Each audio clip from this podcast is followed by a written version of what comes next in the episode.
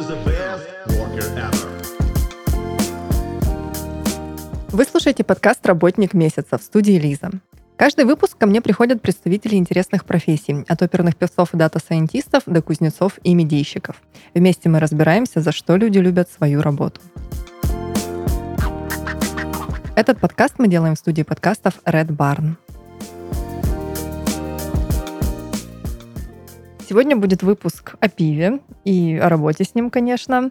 В гостях у нас совладелец и художественный руководитель пивоварни Джоус Игорь Елсуков. Сейчас узнаем много интересного о крафте и о людях, которые его производят. Игорь, привет. Лиза, привет. Всем привет. Художественный руководитель пивоварни — это кто? Чем ты занимаешься в данном статусе? Художественным руководителем я называю себя иронично, потому что сложно определить мои конкретные должностные обязанности. Все-таки пивоварня семейная, и приходится затрагивать множество процессов, начиная с подбора персонала, заканчивая подбором э, сырья и корректировок и разработок э, технологий и рецептур совместно с э, нашей командой. Поэтому я называю себя образно художественным руководителем, так как в мои обязанности еще и входит общение с дизайнерами, которые нам на протяжении уже нескольких лет помогают в разработке этикеток. В общем, полномасштабный абсолютно у меня горизонт э, работы. А вот ты сказал, что пивоварня семейная.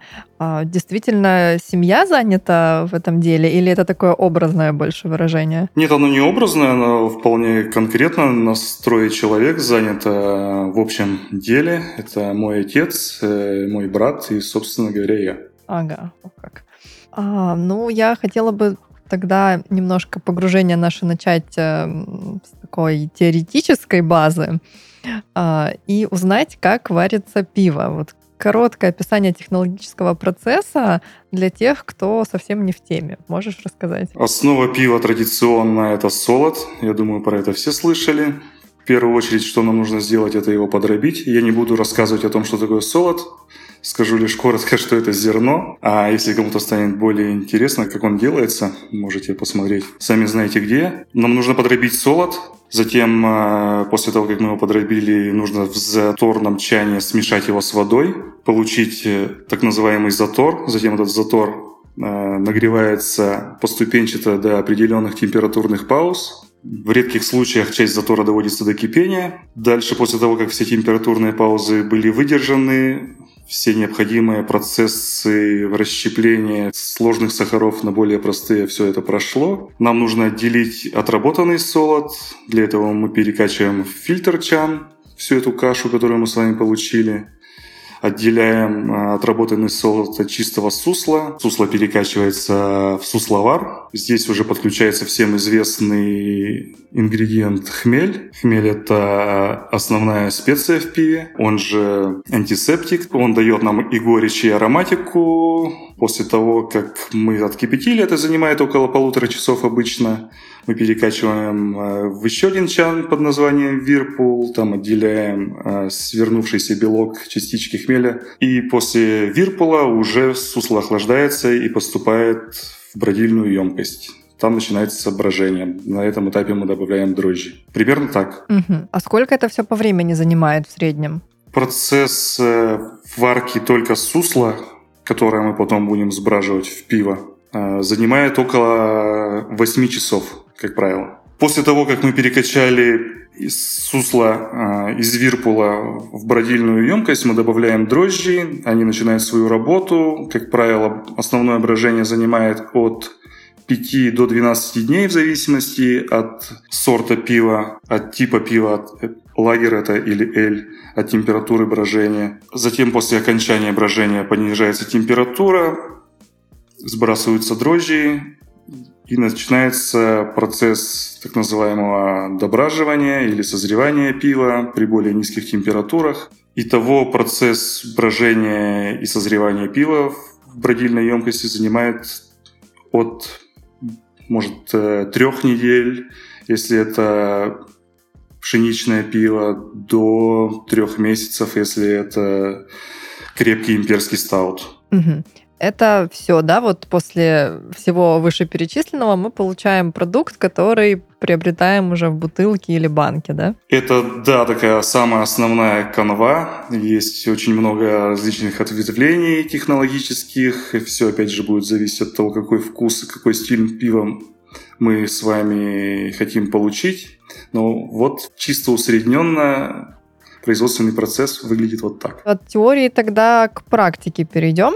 А, вы существуете с 2008 года. Как за это время менялся формат Джоус? Вы сразу задумали пивоварню такой, какая она сейчас, или шли постепенно к этому? Такой, как она сейчас, сразу точно не задумывали. Мы, наверное, не до конца понимали, куда нас это может все привести. Могу лишь сказать, что первые лет пять, нам вот на данный момент уже сколько, почти 13 лет, первые лет пять это были своего рода ясли. Мы понимали, что такое пиво, наступили на все возможные грабли, которые могли наступить. А затем мы начали понимать, что такое более промышленное производство пива, потому что когда ты варишь на более маленьком варочном порядке, это одно, когда ты переходишь на объемы в два раза больше, начинаются совершенно новые вопросы, вопросы другого порядка и так далее, и так далее. И то, к чему мы сейчас пришли, нет, я, наверное, наверное, мы не думали, мы не планировали, что все выйдет так.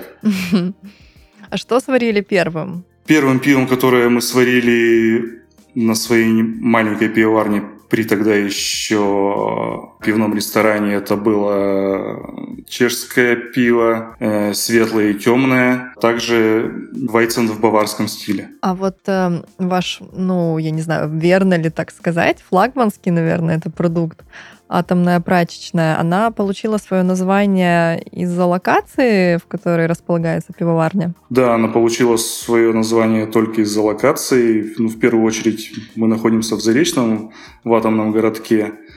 А, ну и второе – это прачечная, и то здание, в которой на сегодня работает наша маленькая пивоварня, наша первая пивоварня – до этого в этом здании находилась э, прачечная. Так вы там до сих пор и существуете, вот в тех стенах, да? Мы существуем и в тех стенах, и в новых стенах. С 2013 года у нас есть э, наше большое производство. Оно находится в 10 километрах от Заречного в поселке Белоярском.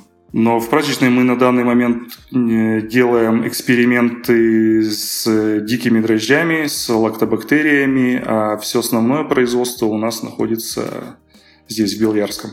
Это что-то типа э, секретной лаборатории у вас, наверное. Ну, она не настолько секретная. Мы э, почти каждую субботу проводим туда экскурсии и всем все подробно показываем и рассказываем. Ну, да, это больше уже экспериментальная площадка где мы себе позволяем работать э, с теми дрожжами, которые мы не можем использовать на большом производстве, иначе все пиво станет кислым. А не везде кислотность в пиве нам нужна. А как э, проходит эксперимент? Как вообще появляется идея нового вкуса? Кто за это отвечает? Как вы ее тестируете? Всегда все по-разному получается. Часто нами движет собственный интерес – как это было в том числе и с прачечной. С атомной прачечной я имею в виду с э, тем первым IPA, который мы сварили у себя на пивоварне. Когда-то чем-то вдохновляемся, э, пробуя другие сорта, других пивоваров, путешествуя. Всегда все по-разному. Иногда, конечно, ориентируемся и на запросы покупателя. Нам самим становится интересно, когда у нас все начинают спрашивать, а почему вы это не варите, не это не варите.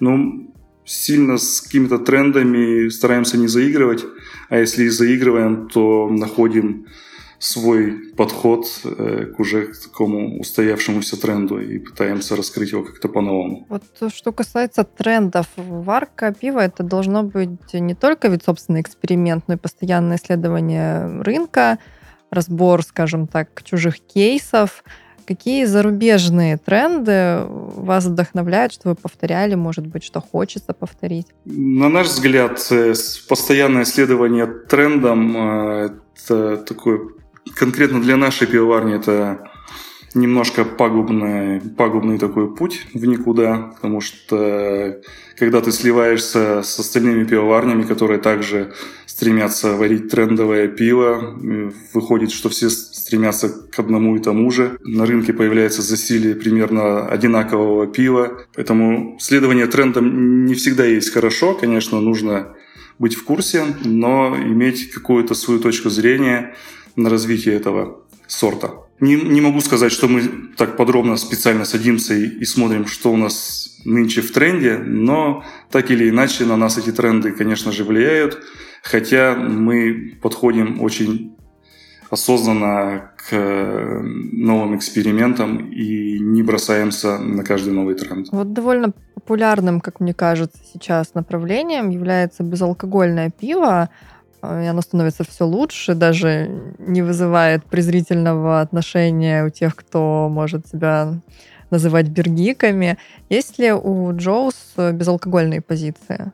Да, конечно, это прямо вдохновляющая нас тема, тема безалкогольного пива.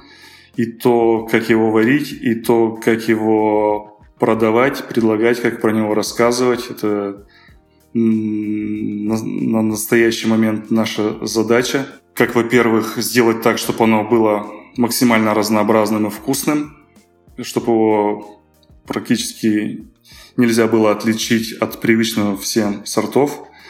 Но и то, как рассказать э, об этом пиве новой аудитории, не связанной с, может быть, с каждодневным употреблением крафтового пива, а тем людям, которые вообще не пили пиво, потому что они не пьют алкоголь, а здесь у нас развивается такая история, им нужно про это знать. В общем, вот э, такие задачи мы сейчас перед собой ставим. А сможешь отличить э, вот, ты алкогольное от безалкогольного пива? Из линейки Джоус, я имею в виду.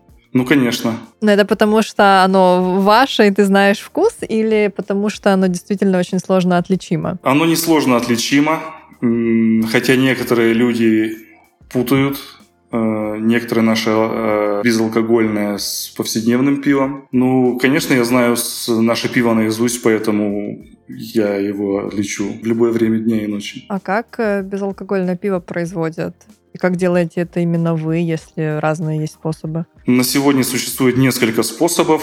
Все эти способы как правило, это они включают основной процесс, тот же самый, что и при производстве всеми привычного пива, то есть это затирание, фильтрация сусла, кипячение с хмелем, брожение. А вот э, с момента задачи э, дрожжей здесь уже начинаются некоторые различия. То есть это может быть прерванное брожение или добавление специальных дрожжей, которые сильно не сбродят твое пиво. Ты можешь сварить э, менее плотное сусло, чтобы получить меньше алкоголя. Ты можешь сварить полноценное пиво, но потом прогнать его через специальные установки, которые уберут у тебя алкоголь. Этих типов установок тоже несколько штук. Не буду вдаваться в подробности. Но так или иначе могу сказать, что это то самое пиво. Просто в нем нет алкоголя. В нем те же самые ингредиенты. Это, естественно, вода, солод и хмель. А также все остальные атрибуты и, и всевозможные фрукты и специи, которые на сегодня добавляют независимые пивовары в свое пиво, они также могут быть добавлены в безалкогольное пиво. По твоей личной оценке, что самого необычного вы варили?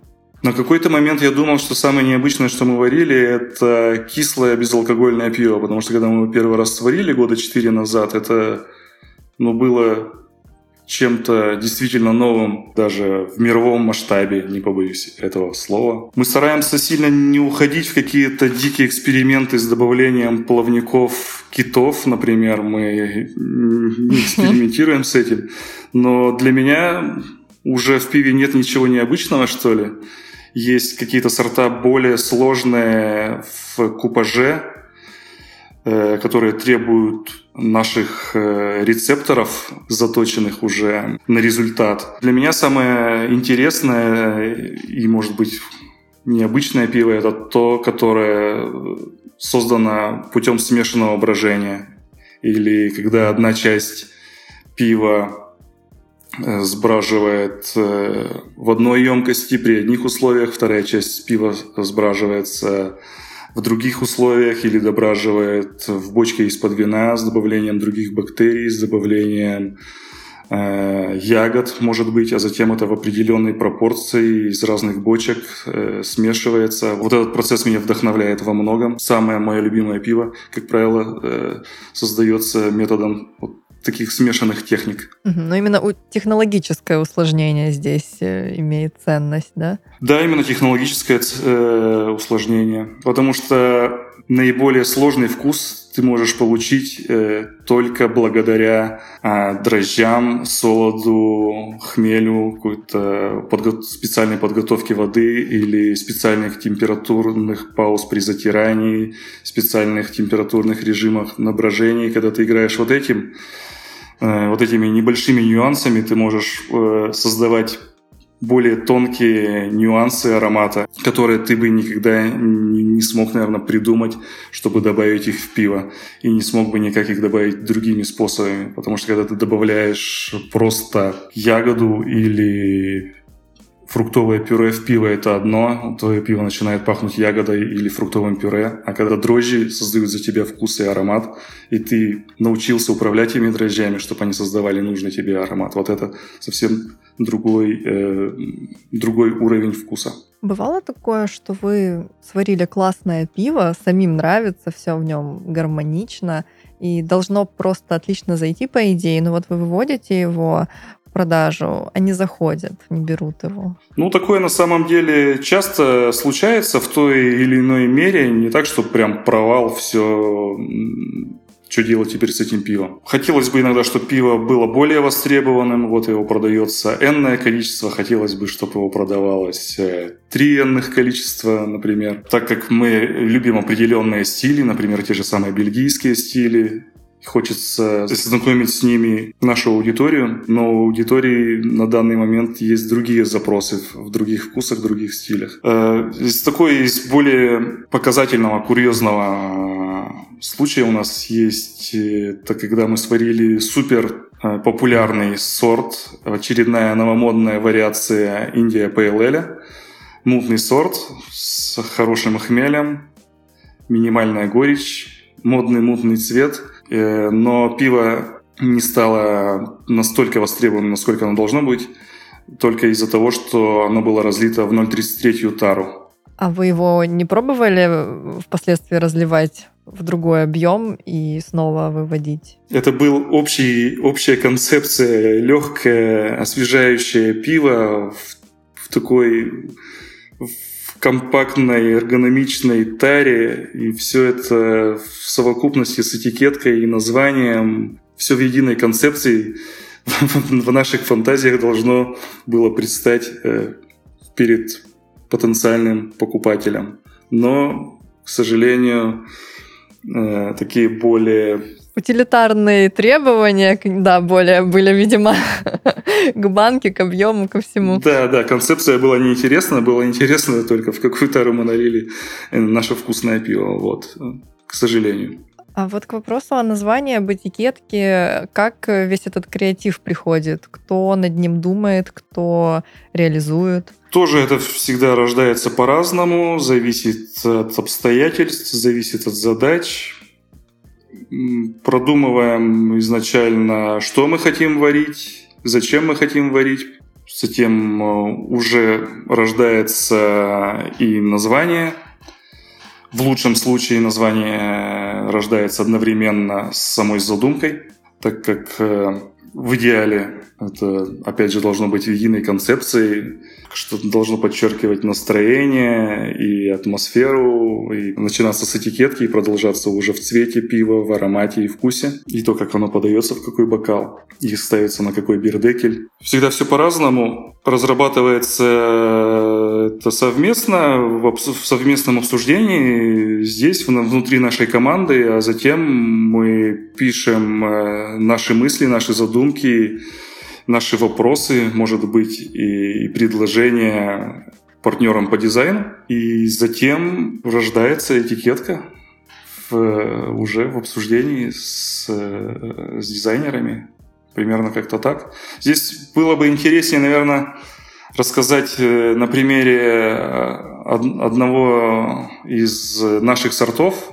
Он называется Red Widow, где нам захотелось сварить что-то в бельгийском стиле, крепкое, с добавлением сладкой, яркой вишни, что-то в стиле популярных э, сортов, но в каком-то в нашем Э, прочтении и в более оригинальном подходе в позиционировании, в названии, в этикетке избежать то есть этих э, банальных названий с, использ... с использованием слов черри и так далее. Поэтому пошли таким путем Red Widow, начали плясать от Бельгии, то есть затронули какую-то тему нуара, э, какого-то дикоданса и вот, э, использовали элементы арт-нуво, Э, вдохновляясь э, архитектурой Антверпена или Праги. И, и вот потом отправили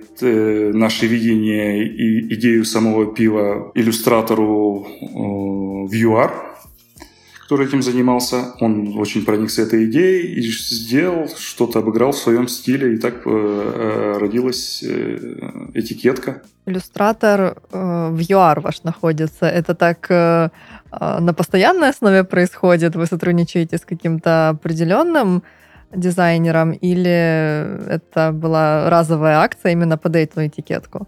Э, на постоянной основе мы сотрудничаем с местными ребятами, дизайн-бюро «Вижу». На постоянной основе мы сотрудничаем с ними, но иногда привлекаем на отдельные проекты и других иллюстраторов и дизайнеров, что случается реже, но тем не менее иногда случается. Здесь зависит, опять же, от задумки. Ну, этикетки пива — это просто как отдельный вид искусства сейчас, мне кажется. И да, история вот этого сорта — это как раз э, очень э, хорошая иллюстрация того, э, как это все реализовывается. Это такая всегда, мне кажется, вдумчивая работа, вдохновленная продуктом, вдохновленная какими-то инсайтами вообще более глубокого уровня. И получаем мы в итоге ну, настолько что-то красивое иногда, что выбираешь э, эту банку или бутылку только из-за этикетки. Это да. Да, когда концепция складывается в полноценную картину, видно, как одно за другое цепляется, и это что на каком-то уровне, как мне кажется, чувствуется. Но, к сожалению, не всегда так выходит. Иногда название рождается уже после того, как пиво сварили. Иногда название просто рождается из-за того, что слово красивое.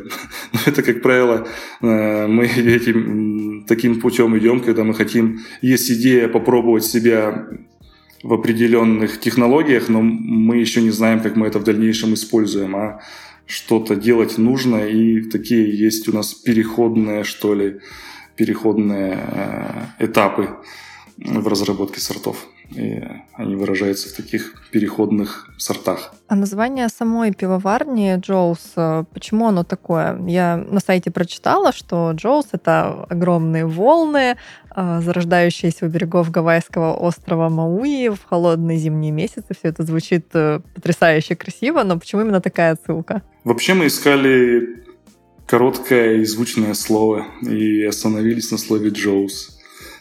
Но на самом деле, почему мы остановились на слове «Jaws»?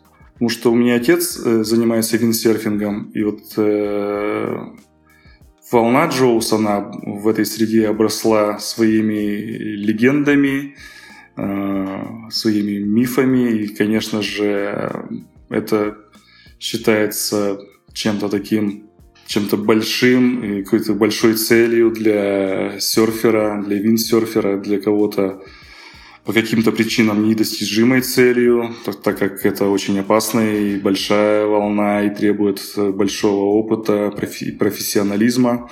Если, как мы решили, если нам может быть, не суждено покорить э, волну Джоус э, на острове Мауи. Нам придется создать свой Джоус и покорить его в том деле, в котором мы это сможем сделать. Аналогия классная, очень такая нагруженная смыслом и красивая. А как вы реализуете продукт? Как э, происходит налаживание поставок в бары, в магазины? Ну, они у нас более-менее на сегодня налажены.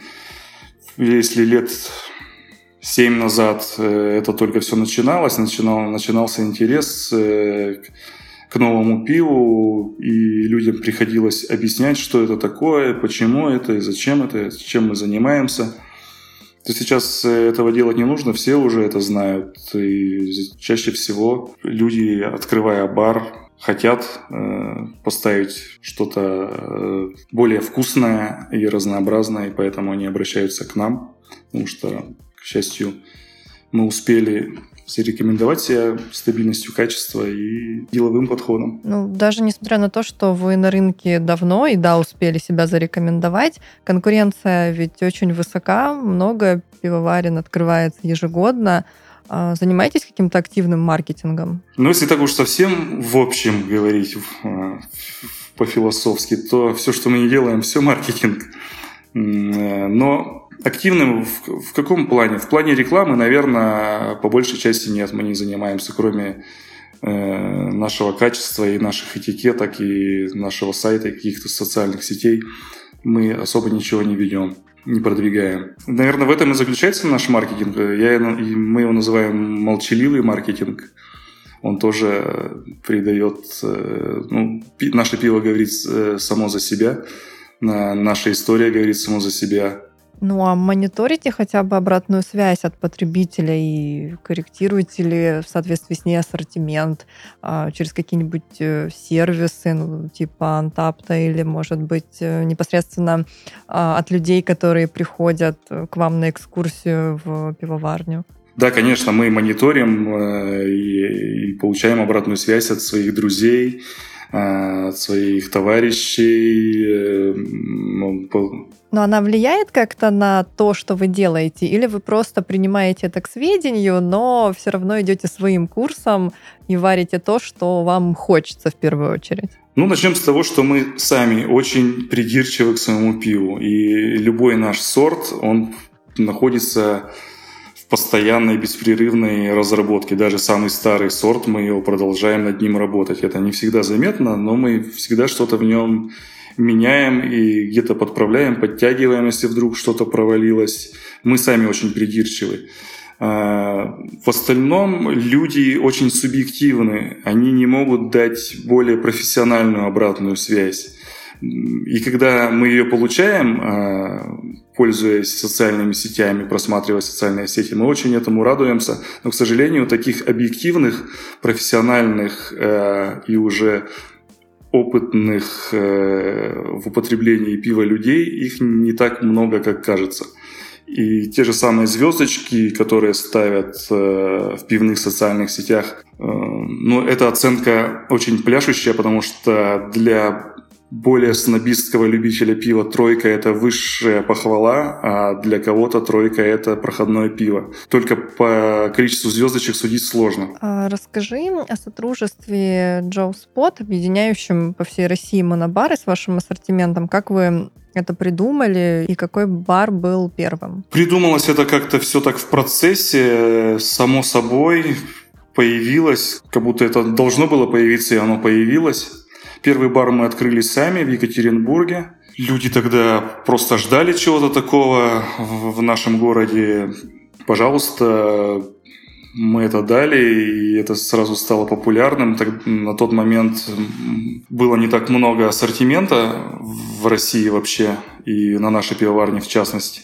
Мы начали с этого, и уже потянулась э, вся заинтересованная аудитория Екатеринбурга и, и начала привлекать к себе еще больше людей. Затем э, наши партнеры из Санкт-Петербурга заинтересовались открытием чего-то такого э, у себя в городе. Они также были влюблены в Джоус, верили в него и за счет этого могли правильно его подать и, и патриотично о нем рассказать. И как-то потянулись энтузиасты из разных городов, что ли, которые хотели повторить э, успех первых двух Джоу-спотов. Затем открылся Джоу-спот в Москве, затем в Нижнем Новгороде, Новосибирске, насколько я помню. И каждый из этих э, спотов э, объединяет вокруг себя активные э, слои творческих людей и людей, увлеченных чем-либо, либо авиацией, э, катанием на доске, или здесь зависит от увлечений самого собственника, открывающего Джоу Спот. И вот на этом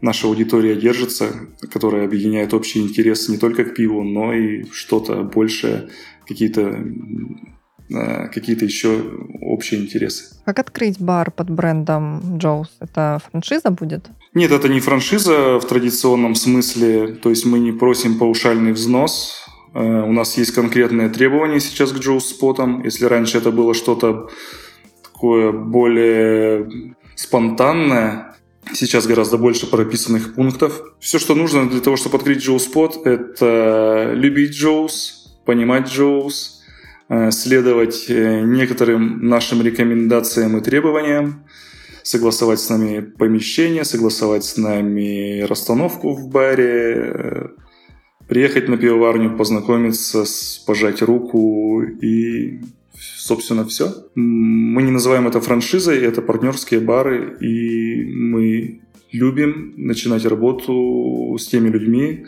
с которыми у нас появилось какое-то взаимное доверие, что ли, и понимание. Сколько сейчас баров уже работает? Вот от зубов у меня это количество не отскакивает. Ну, давайте скажу 13 баров. В, в районе 13 баров. А вот э, такой вопрос хочу задать. Вопрос вкуса, понятное дело, но если в целом, можно ли присытиться необычным, всякими экзотическими кисляками и ну, как-то вот не хотеть их больше пить, потому что по опыту многих, когда постоянно устраиваешь э, себе вкусовые эксперименты, совсем не хочется пить э, стандартные стили. А хочется пробовать что-то все более и более странное, такое вот аттракционное пиво, что называется.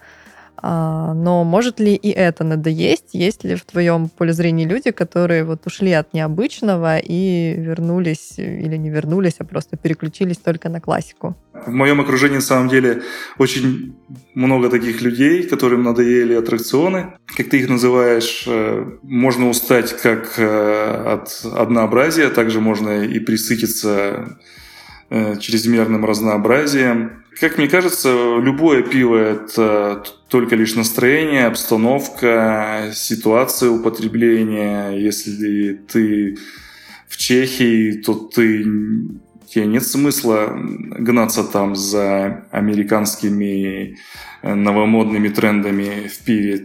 Я думаю, что есть смысл, пока есть возможность насладиться свежим чешским пилзнером.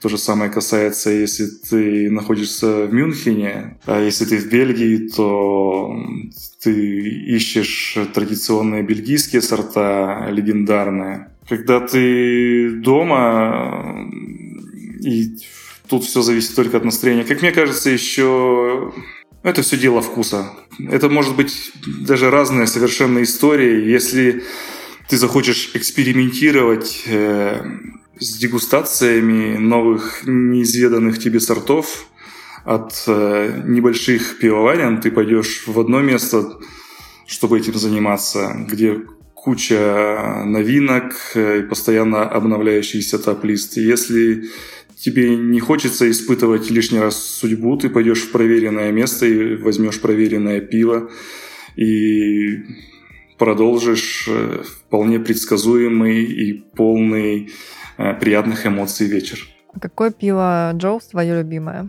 На данный момент э, лучшим пивом я считаю то пиво, в котором не содержится алкоголь. Я считаю, что за безалкогольным пивом будущее и любая пивоварня должна стремиться к тому, чтобы стать полностью безалкогольной. Mm, какой интересный подход. А почему? На пивоварне лежит некоторая ответственность, социальная ответственность, если хотите. То есть это не должно ограничиваться какой-то сухой фразой юридической о том, что употребление алкоголя вредит вашему здоровью.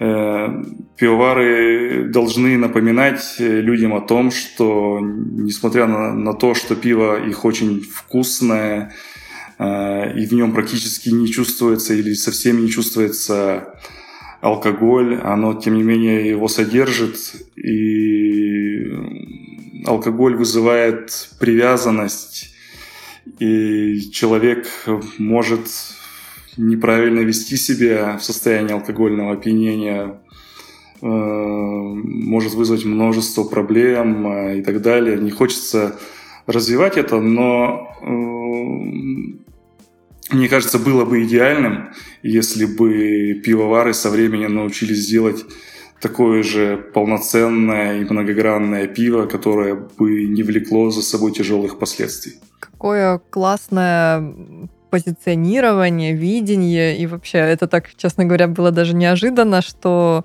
э, до такой степени категорично, я думаю, что это можно даже так назвать, э, отношение к этому вопросу у вас. И вот сейчас я подумала, что да, ну почему бы и нет, почему бы действительно именно за этим не быть будущему пива.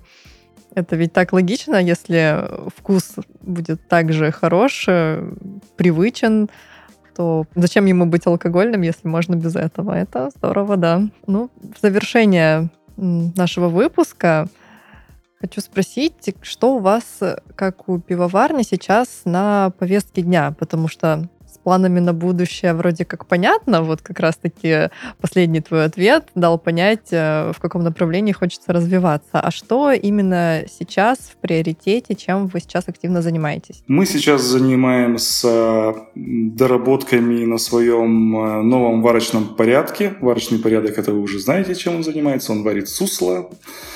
Э, вот, э, мы занимаемся некоторым расширением э, нашего бродильного отделения. Мы занимаемся разработкой, доработкой, точнее сказать, рецептур нашей традиционной линейки пива, так как нас она изначально очень сильно интересует с момента основания пивоварни. В общем, дел очень,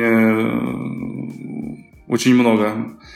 Э, помимо безалкогольного пива, есть и заготовки в бочках, как крепких сортов, так и э, сортов, сваренных во фламандском стиле, кислых сортов. Э, вот этим всем сейчас занимаемся и стараемся ничего не упустить и продолжать задавать самому себе вопросы, где можно что улучшить, где мы не дорабатываем, где мы не досматриваем, как не допустить ту или иную ошибку снова. Ну вот этим мы и занимаемся изо дня в день. Ну что ж, можно только пожелать успехов, а, потому что и в целом очень интересная сфера, в которой, как мне кажется, есть много направлений, а, в которых можно находить, открывать что-то новое, начинать делать что-то новое, ну, чего стоит только, например, концепция безалкогольного пива. А, и поэтому я думаю, что у вас впереди большие открытия, большие свершения. Игорь, спасибо большое. Спасибо. С нами был Игорь Елсуков, совладелец и художественный руководитель пивоварни Джоус. Очень интересно, благодарю. Всем спасибо, пока. Всем пока.